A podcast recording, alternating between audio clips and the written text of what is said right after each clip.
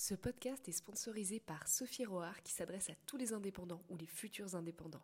Elle booste ton identité de marque et ta visibilité pendant des accompagnements individuels. Je te mets le lien en description et t'as même un tarif préférentiel rien que pour toi. Allez, on est parti pour l'épisode.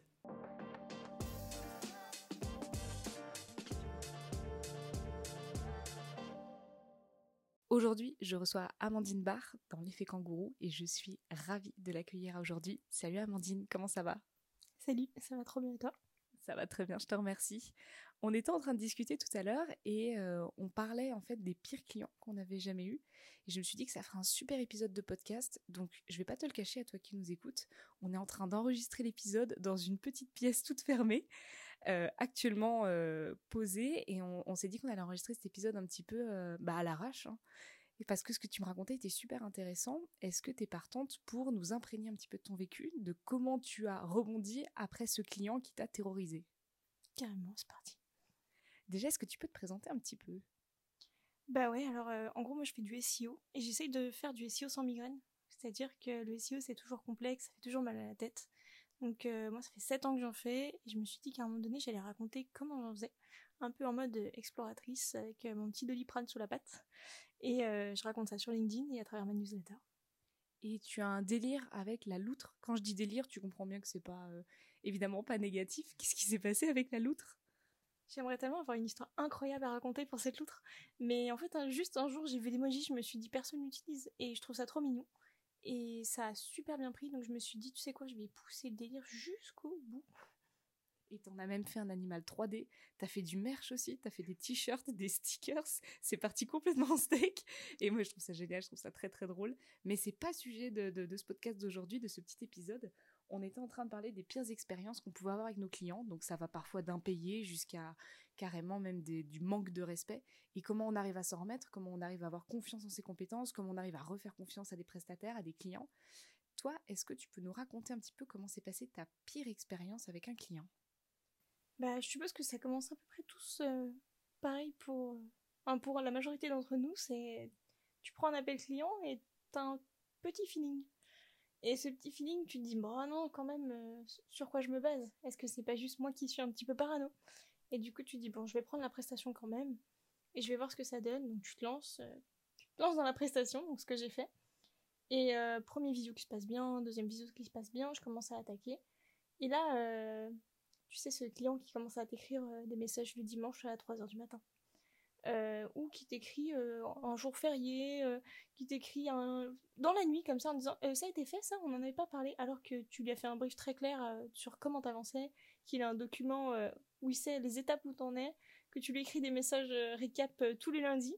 Mais malgré ça, bah, tous les dimanches à 23h, il t'écrit en mode ça, ça a été fait, et ça non, ah, ça avance pas assez vite. Mais toi, t'étais rodé à cette époque-là, c'est-à-dire que tu savais que tes process étaient bons, t'avais pas de doute sur ce que tu faisais. Aucun. Euh, mais même si j'avais aucun doute sur ce que je faisais, sur, mes compétences, sur ce que j'allais délivrer ou même sur euh, le potentiel du projet. Honnêtement, euh, avant d'en prendre un, je me dis toujours, euh, si je le prends, c'est que je sais qu'il va avoir des résultats. Sinon, je ne fais pas payer quelqu'un si je sais que c'est mort. là, je savais que ça allait fonctionner.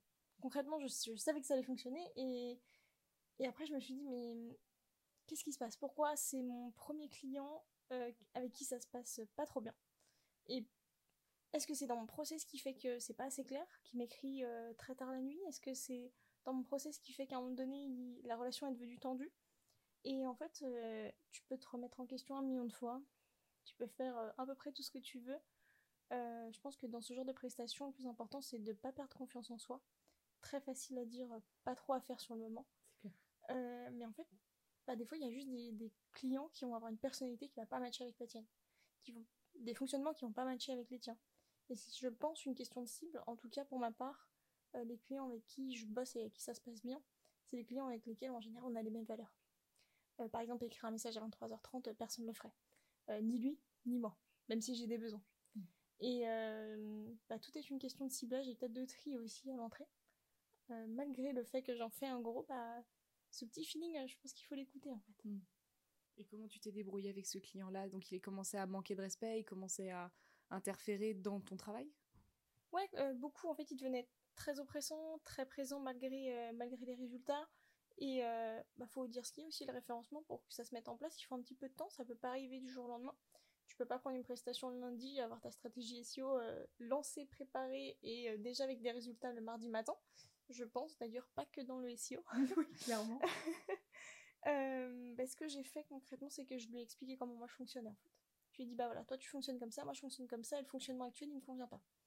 Euh, si on termine la prestation ensemble et si on va plus loin, voici ce que j'attends de ta part. Est-ce que tu penses que ça peut fonctionner comme ça entre nous Oui ou non? Ça a fonctionné un temps. Mais euh, c'est très, très très vite revenu au galop. Euh, donc ma solution, ça a été de terminer la prestation très rapidement, avec toujours autant de qualité, mais juste je me suis bougé le cul parce que je voulais que ma charge mentale elle baisse. Et surtout, j'ai expliqué au client que moi, après cette prestation, je, je, comptais pas bosser avec lui sur du long terme. Que j'avais des partenaires à lui recommander s'il cherchait quelqu'un en accompagnant en mensuel, mais que j'irais pas, pour ma part, plus loin pour les raisons que je l'avais déjà énoncées. C'est-à-dire que les fonctionnements ne matchent pas. Alors je t'avoue que malgré ça, malgré le fait qu'on ait terminé la prestation, tu vois, c'est le genre de client qui, il y a deux semaines, m'a écrit pour me redemander des rendus, hmm. qui avaient été rendus il y a maintenant un an et demi. ah, d'accord à me dire oui, euh, j'ai plus accès à ça, ils sont où les rendus, euh, euh, je comprends pas. Je dis bah, ok, bah je te retransfère le mail de fin de prestation. Et malheureusement, tu vois, je pense que c'est une question de cible et une question de est-ce que tu dois prendre des clients qui matchent aussi avec tes valeurs et ton fonctionnement? La question que je me suis beaucoup posée et à laquelle mm. j'ai très vite répondu maintenant. Oui. Et la, question que je me pose, c'est plus une question aussi de valeur à toi. Tu sais que tu as un client qui est pas cool, tu sais que le mec ne fit pas avec tes valeurs, tu vas quand même le recommander à des, à des confrères, des consoeurs. Tu vas pas te sentir mal de recommander quelqu'un qui tu sais va être chiant? Alors je vais potentiellement pas forcément le recommander, ou alors je vais le recommander à des confrères qui aiment ce genre de client. Parce qu'en fait, il y a tout à fait des personnes qui aiment ce genre de client. Euh, moi, dans mon entourage, je savais pas que ça existait, mais euh, je bosse avec euh, deux amis à moi, et ce genre de clients, ils adorent. En fait, ils savent les gérer c'est ils adorent faire de la relation comme ça. Limite ça sort presque du cadre de du, SEO tu vois c'est presque du management. Mais euh, ça va être des clients que eux ils vont beaucoup particulièrement apprécier. Donc c'est peut-être pas parce que moi euh, j'apprécie pas ce fonctionnement là qu'un de nous de mes confrères va pas l'apprécier. Mais j'avoue que quand je transmets je transmets avec transparence. Voilà ce que moi il m'est arrivé dans cette prestation. Euh, voilà ce à quoi je mettrais en red flag. Et ça c'est les miens peut-être que ce sera pas les tiens, donc euh, tu, pourras voir euh, pour ta part si tu as envie de le prendre ou pas.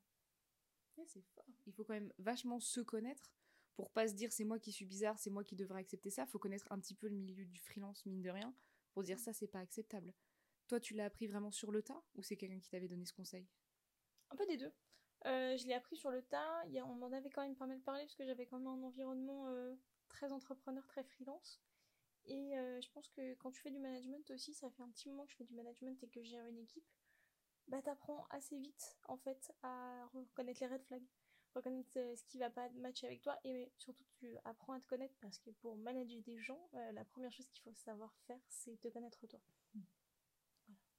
Merci beaucoup Amandine, c'était très clair. Bah merci, c'était trop cool.